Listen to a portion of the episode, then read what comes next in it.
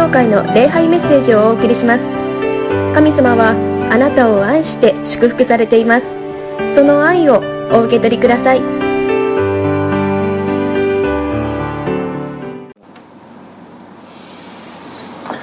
このようにして土曜夕拝の時を持つことができることを本当に嬉しく思っています。イエス様は2人でも3人でも私の名によって集まるところには私もいますと約束をしてくださっています。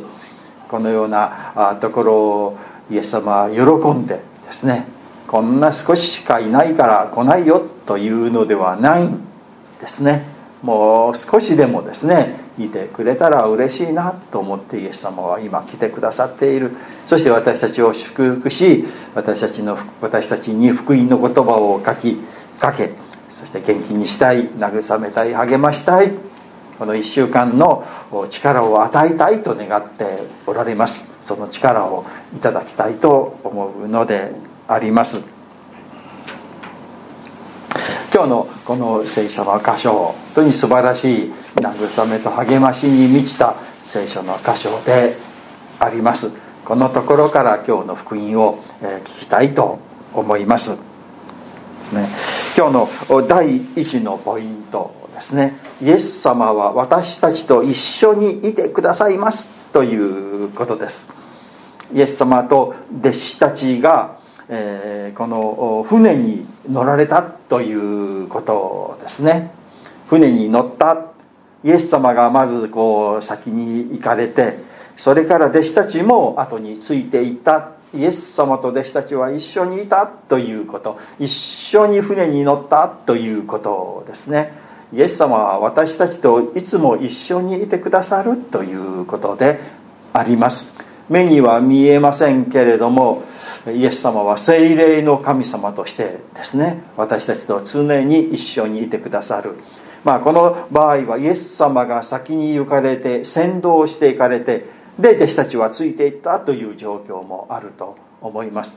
で私たちがの時はイエス様が先に行かれて私たちを導かれるという場合もあるでしょうしイエス様がですねそばにいて一緒にこの歩調を合わせてこう歩いてくださるということもあると思います。またある時はですねイエス様は後ろにいて後ろから私たちをずっと見守っていてくださるということもあると思うんですね。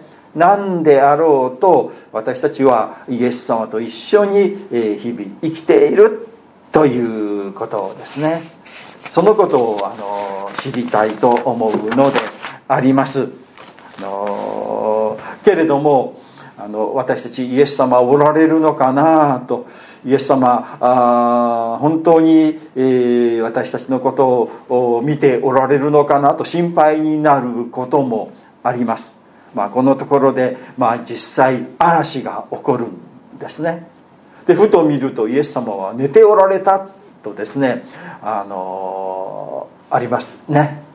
先ほど歌ったこの聖歌めったに歌わない。初めて歌う多分初めて桃谷教会でも歌うんじゃないかなと思いますけれども私はあの新学生の時ですね一度聖歌隊で歌ったんだと思うんですね。だからまあこう記憶があるんですけれどもなかなかみんなで歌わないところですけどね。その歌詞の中ですね「あのうまいする」っていうふうにこうあるんですよね。うまいするって何なんだろうと見たらあの熟睡するという昔の言葉みたいですね。イエス様どうしておられるのかなと思ったらうまいしておられたとあるんですね。熟睡をする。もう熟睡してですね全く頼りにならないじゃないのって。なんかこうこんなに困っているのにこんなに心配しているのに、えー、不安に思って恐れているのにイエス様どこにいるのかなってもしかして寝ておられるのかなとかですね思える時もこうあるですね。けれども、まあ、イエス様がまあ寝ておられようが何しておられようがイエス様が私たちと共にいてくださるということは間違いのないこと。もう寝ておられてもイエス様が共におられるということはもうものすごい私たちにとって慰めであり励ましであり力であるのであります。イエス様は私たちと一緒にいたいと願っておられるということですね。だからこの世界にやってこられた。だからクリスマスがあるということですね。イエス様は私たちと一緒にいたいと思われて、え、この世にやってこられた、まあ、イエス様のお名前がインマヌエルですね。神、え、私たちと共にいますというのがイエス様のもう一つのお名前だということですね。一緒におられる一緒にいるためにイエス様は来られたんです。ですからあのクリスマスというのはそのはっきりした明確なメッセージです。私はあなたと共にいますよ。いつもいますよ。何があっても離れませんよ。イエス様は実際天に帰られたんですけれども天に帰られる時にですね言われたマタイの28章ですね「見よ私は世の終わりまであなた方と共にいるのです」という約束を。世の終わりまでとの永遠にあなたと一緒にいますよ。あなたがどこに行こうと何をしようといつも一緒にいますよ。共にいますよ。まあ私たち、えー、私たちのこの肉の目でイエス様は見えない。霊であるお方はイエス様は見えないんですけれどもイエス様はいつも共にいてくださる、まあ、これは全ての人に言えることです。クリスチャンだけ一緒におられるんじゃないんですね。そうじゃなくてもみんな共にいてくださる。けれども私たちクリスチャンにしかそのことはわからないしそのことを信じているのは私たちだけです。知っているのはですね。イエス様は目に見えないんだけれども共にいてくださるということ。そのことをですねしっかり私たちはこういつも意識して、えー、いたいと思うんですね。で一緒にいるですね。一緒にいるということはもう愛することですね。私たちはイエス様に愛されている。そして一緒にいる。ということは決して、え見捨てられない。見放されない。もう諦められないということです。私たちは失敗するし間違うし、えー、とんでもないことをしてしまったと思うこともある。けれどもまあ、イエス様はそれは喜んではおられない。決してえ喜んではおられないけれどもでもあなたがどんなんであろうと決して私は見捨てないよって言っていてくださるんです。このことを知るだけでも随分違うのではないでしょうか。ねえ恐ろしい犯罪大阪でもありましたよね。この放火をして、えー、人と人を巻き添えにして死んでやろうなんていう方。本当に悲しい残念なことをですね。その方のそばにもイエス様はいてくださってあなたがどんなでも決して見捨てないよと言ってきてくださるんです。そういうああ私を決して見捨てないいつも見守っていてくださる方がおられるということを知ったならば決してあのような悲しいというかあのようなことはされなかったんじゃないかなと思うんですけれどもみんな自分は一人なんだ。誰も見ていてくれない。誰も相手してくれない。せめて死ぬ時ぐらいは誰かに注目されたいみたいな考え方じゃないですよ。いつも見ておられるしいつもこう導いてくださっている見守っていてくださる方がおられるんですね。私たちクリスチャンまずそのことを知ってそのことを信じてそのことを喜んでそのことを感謝してですね生きていく。どんなことがあってもイエス様は私たちと共におられ見捨てられることはない。いつも一緒におられる。私たちはイエス様と同じ船に乗っているんだ、信頼したいと思うのであります。第2番目のポイントですね。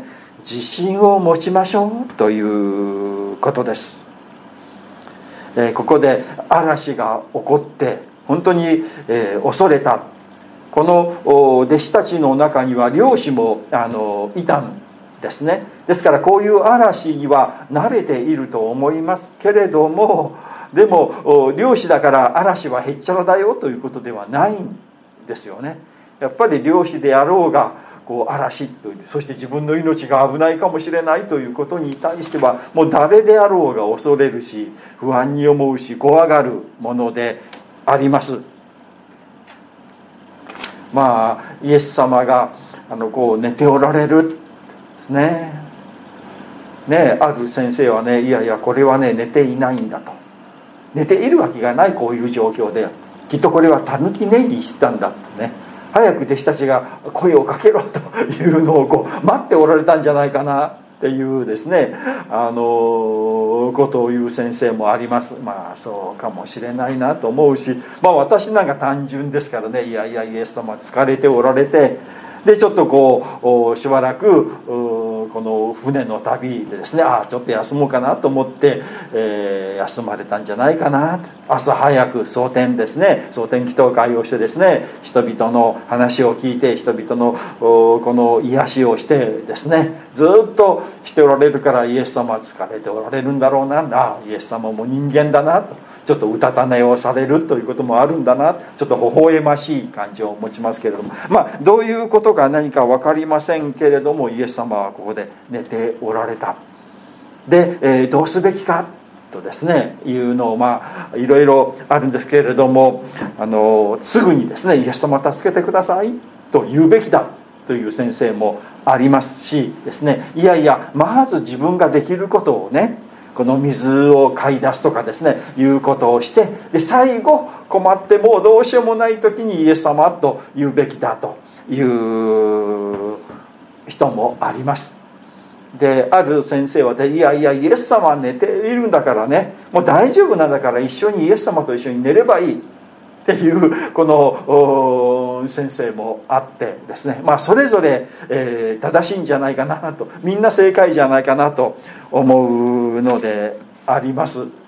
けれどもこうこういうことありますね。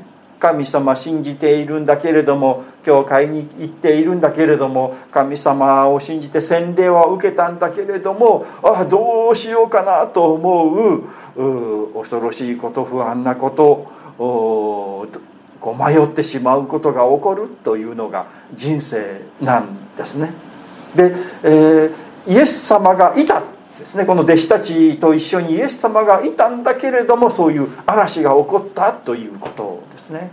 私たちの人生もそうです。イエス様は一緒におられイエス様と同じ船に乗っているんだけれども嵐が起こってあ沈んでしまうんじゃないかな死んでしまうんじゃないかなどうしたらいいんだろうかなって思うことがある。まあこれあの一つ神様からのあの試練と言いましょうかね。テストと言いましょうかね。ものだとも言えるのであります、まあ、テストと言いましょうかね、えー、テストというのは何のためにするのかと言いますと日頃勉強していてですね。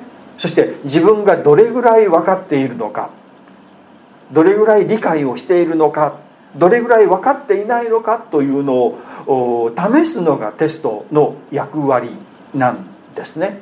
ただ100点取ればいいってもんじゃないんですよ。まあある面0点でもいいんですよね。0点だとあ私は分かっていなかったんだということが分かるんですよね。でどこが分かっていないのかなって分かっていないところをもう一度ちゃんと勉強すればよいですね。ですから試験というものテストというものは自分がどれだけできるのかどれだけ分かっているのかどれだけ理解をしているのかということをこう試す、ね、するためにある、ね、えー、今の私たち、まあ、私の子供の頃なんかも点数にとらわれてね100円だ100点だったらいいけれども点数が悪かったらダメだとか思ってるんですけれどもそれはちょっと間違い。ですよね。点数悪くてもある面いいんですよね。で点数悪かったらその部分をですねもう一度ちゃんと見てああここはこうなんだな。ここは私はちゃんと理解してなかったな。これは覚えてなかったな。じゃあそれを覚えようとすればいいんですよね。それがテストであり試練です。で神様は私たちを時々苦しいとか辛い目にこう辛いところを通される場合があります。それは私たちが私たちは普段ですね私は神様を信じている。私の信仰は立派なんだよとかって自分で思ってるけれども大丈夫かなとですね。本当に信じているのかな？というのを神様はそういうところを通されることによって自分が本当にどれだけできるのかな？どれだけできないのかな？ということを、えー、教えてくださるということなんですね。ですからそういう試練と言いましょうか辛いこと苦しいことがある時に神様はそういう時だよ。そういう時にこそ私を信じるんだよ。ということを語っておられる。ということを知らないといけない。ということですね。けれども私たちああ神様信じてもこんなことが起こってもう神信じてもしょうがないなと思って離れてしまう人があまりにも多いのではないかなと思う残念なことですね。そういう時にこそ神様助けてください。いやでも私は神様の愛の中にあるイエス様と同じ船に乗っているから今このように嵐が来てもきっとイエス様は私を助けてくださる。あんまり心配しないでいいよというのが正しい生き方ですね。でそれができなくてあたふたしたらああ私はまだまだまだ足らないな信仰をしっかりしてるなんて思っているけれどもまだ私の信仰は鍛えられないといけないんじゃないかな。って知るというためですね。そうじゃないと神様がみんないいようにいいようにいいようにいいようにしてくれたらならばですね私たちあ神様信じなくても意外といけるんじゃないかなと思ってしまうのが私たち。なんですね。順調な時あんまり神様は信じてるとは言わないですね。でも苦しい時辛い時心配な時にこそ私たち祈りますね。まあ困った時の神頼みと言いますけれどもでも困った時辛い時苦しい時にこそ神様助けてくださいって真剣に祈るじゃないですか。でそういう祈りはやっぱり大切だしそういう思いは必要なことをですね。そのために神様は時々私たちを私たちのためを思って私たちが自分で自分がどれくらい信仰があるのか自分がどれくらい神様を信じられるのかということを試すためにですねテストするために神様はそういうところを通させるということですね。そしてそれを通った後私たちの信仰はぐっと強くなるんですよね。自信を持つと言いましょうかね。いやイエス様がおられるから大丈夫なんだ。ですね。こう自信を持つことができるようになる。まあ教育というのはそういうところありますよね。子供たちに教えてですね。である程度教えるとじゃあ自分でやってごらん。ね。あのしないから先生はしないからとかね。親はねお父さんお母さんはしないから自分でやってごらん。と言ってですね。こうやらせてみる。でああできないなと思って助けてあげたいなと思うところもぐっと我慢してこうやらせてみる。でできたら「ああできたねよかったね」と言って一緒に喜ぶ。そうすると「ああできた」って自分でできたんだというこの自信と言いましょうかね。その力になるんですよね。神様はそういうところありますよ。いつもいつもこう手助けをしてですね、えー、手を取り足を取りじゃなくてある時はこう自分でやってごらんできるから頑張ってやってごらんまた考えてごらん、えー、どうすればいいのかということをね、えー、そういったですね私たちにこうさせられる場合多いですね。そういう時もああ神様はいつも見守っていてくださるし今こういうのがあるけれどもきっと私こう考えてですねまた祈りながら神様を助けてくださいと願いながらいろんな人の助けをこういいてまた不思議と知恵が与えられて勇気が与えられてこう乗り越えられていく。で、えー、自信と言いましょうかね。確信。とかね。のローマ人への手紙にこの観難はですね忍耐を生み忍耐は連達を生むとありますよね。連達というのはまあこの熟練ですよね。熟練校と言いましょうかね。いろんなことを知って仕事なんかもですね最初は何もわからないので教えてもらいながら手探りでまた失敗をしながら怒られながら行くんですけどもだんだんだんだん手順が分かってくる。やり方が分かってくるともう人の助けがなくてもできるようになる。また人にこのアドバイスっていう手助けをするようになるんですよね。熟練していく。そういう信仰的にも人生的にも熟練をしていくんですよ。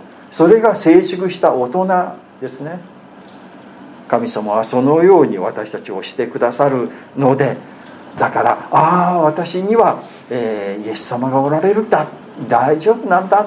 という自信確信をですね持つということですね。それが必要なんだ。というのが第2番目ですね。で第3のポイントが恐れる必要はありません。ということです。26節にイエス様は言われます。なぜ怖がるのか。信仰の薄い者たちよ。とあります。なぜ怖がるのか。怖がる必要はありませんよ。と言われる。私たちはやっぱりえー、いろんな問題いろんな苦しいこといろんな辛いことまた今まで体験したことのないようなことに出会うとやはり恐れます。どうなるんだろう。ですね不安に、えー、思う恐怖に思ってしまうのが私たちです。けれどもどんなことがあってもイエス様はそばにおられるという事実は変わらないということです。そしてイエス様はいつも私たちを見守っていてくださる。決して私たちを見捨てられたりお前勝手にやれとかですね私はお前なんか知らないよとかねいうお方ではないということですね。ですから私たちは何が起こってもどんな状況になろうと恐れる必要がないということです。イエス様が共にいて、えー、くださるから聖書の中にはですねもう恐れるなという言葉がもう何回もあります。一度聖書の中の恐れるなという言葉をずっと探したこと探すったって今は簡単ですね。もう検索すればあのピッとあの出てくるんですけれども本当にたくさん何回も何回も何回も何回も恐れるな恐れるな恐れるな恐れるなと書いてあります。もう何回も言われても私たち恐れる人間なんですね。こう目に見えるところ自分の感じるところ自分の状況を見たならば私たちは恐れるものです。不安に持つものです。そして、え自暴自棄になったり、え人に八つ当たりをしてみたりというのが私たちですね。でイエス様はね、神様はいつも恐れることないよ恐れることないよ私がいるよ私が共にいるよと言ってくださっている。ここですね。27節に一体この方はどういう方なのだろう、えー、風や湖さえも従うではないか。神様ですよね。神様であるイエス様。この世界をですね全て誠に支配しておられる神様が私たちの味方になっていてくださるですよ。だからそういう方が味方なので恐れる必要はない。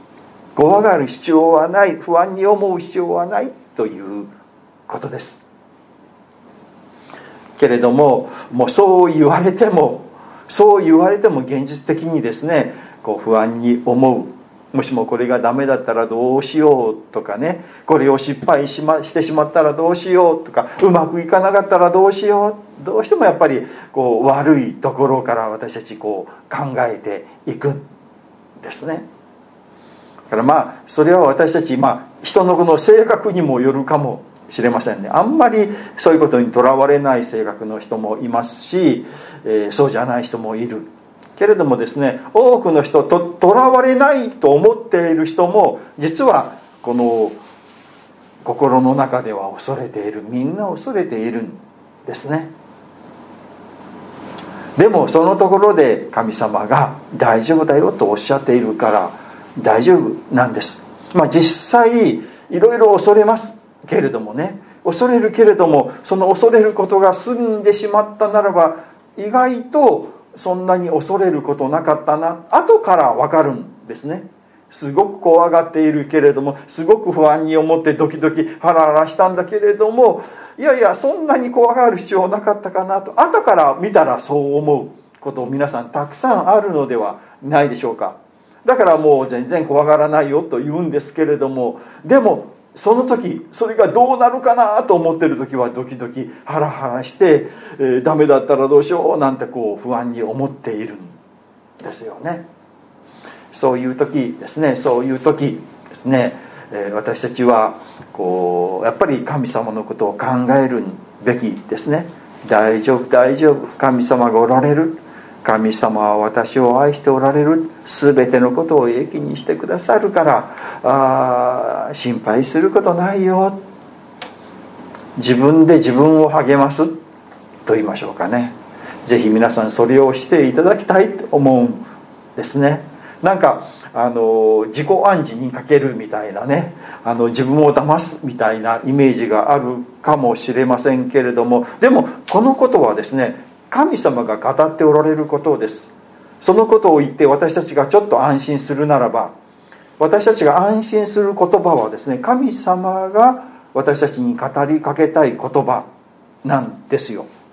神様は私たちを愛しておられるから私たちが恐れたり不安に思ったり怖がったりですね動揺したりすると「いやそんなことないよ私いるからね」って声をかけたい神様は。そしてうまくいくようになるからねあと何日かしたらとかね。あとこう時が経ったらそのことが分かるんだけれども今は分からない。あなたは分からなくてこう分かってるけど大丈夫だからっていうことをこう話したいですよ。だから私たちはその言葉をねこう聞くべきだしその言葉を聞いてですね自分に話しかけるべきですよ。大丈夫大丈夫。神様は私を愛しておられるからきっとうまくいくからきっと素晴らしいこと起こるから心配することないよと自分で自分に話しかける。ぜひ話しかけていただきたい、えー、我が魂をですねあの恐れるなとですね支援なんかありますよ。もうそれですよね。大丈夫だよ心配することないよ。神様はお前を愛しておられるんだから必ずよくしてくださるから。安心してですね語りかけていただきたい。不安になって恐れたりですね怖がったりした時こそですね大丈夫神様は私を愛しておられる。私の家族を愛しておられる。この世界は神様に愛されている。大丈夫だからとですね自分に話しかけ自分をこの平安の中に戻すっていうね神様の愛の中に戻すということをですねあのしていただきたいと思うのであります。イエス様が願っておられるのは私たちがどんな状況にあってもですね大丈夫。神様は私を愛しておられるから良くなるからとですねこの平安の中を安心の中をですね生きるということを望んでおられます。決して私たちが動揺して不安に思ってあたふたしてですね慌てふためいているということを望んではおられない。そしていつかその時はその時それぞれ違うと思います。時が過ぎてしまうとあやっぱり大丈夫だった。神様はよくしてくださっている。とそのことを私たちは知ることになるのであります。ですからどんなことがあってもこの怖がる必要はありません。神様の守りの中導きの中を私たちは生きているのです。弟子たちもこの嵐になって転覆しそうになってああ死んでしまうんじゃないかな恐ろしいなと思ってイエス様に助けてください。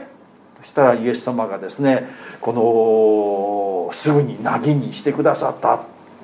びっくり仰天です。でもこのことは私たちがいつも体験していることですね。これどうなるんだろうかなと思うんだけれども不安だけれども過ぎてしまったら本当に凪になってあんなに心配したのは何なんだろうあんなに怖がったのは何なんだろうあんなに怖がる必要なかったのになって今になったら言えるけれどもその渦中はもう そんなことを聞いても信じられないみたいに思ってしまっている私たちですね。でもイエス様がおられる。大丈夫だから。後になったら分かるから。私はあなたを愛してるから。あなたといつも共にいるから。そして全てのことを益にするから心配することないよと言っていてくださいます。イエス様はこの世界を支配しておられるしその支配の中に私たちはいる。その支配という船の中に私たちはイエス様と一緒に生きています。お祈りします。神様イエス様は私たちと一緒に生きるためにこの世界に来てくださいました。私たちの前を進み私たちの横に並んで歩み私たちの後ろにいていつも見守っていてくださいます。ありがとうございます。しかし私たちはその神様を見失い迷い恐れ不安に思う時があります。どんなことがあっても神様は私たちをいつも愛しておられることいつも見守りいつも最善にしてくださるということを信じていきたいと思います。決して、えー、恐れないでいつもあなたの平安の中を喜びを持って生きていきたいと思います。今週もあなたと共に生きることができることを感謝をいたします。私たちの前にいてくださり横にいてくださり後ろから見守ってくださるようにお願いをいたします。イエス様の皆によってお祈りをいたします。アーメン。じゃあしばらく成長の時もその時を持ちましょう。桃谷キリスト教会の礼拝メッセージを聞いてくださりありがとうございました。ご意見ご感想などを聞かせていただけると幸いです。神様はあなたが大好きで救ってくださいました。安心してお過ごしください。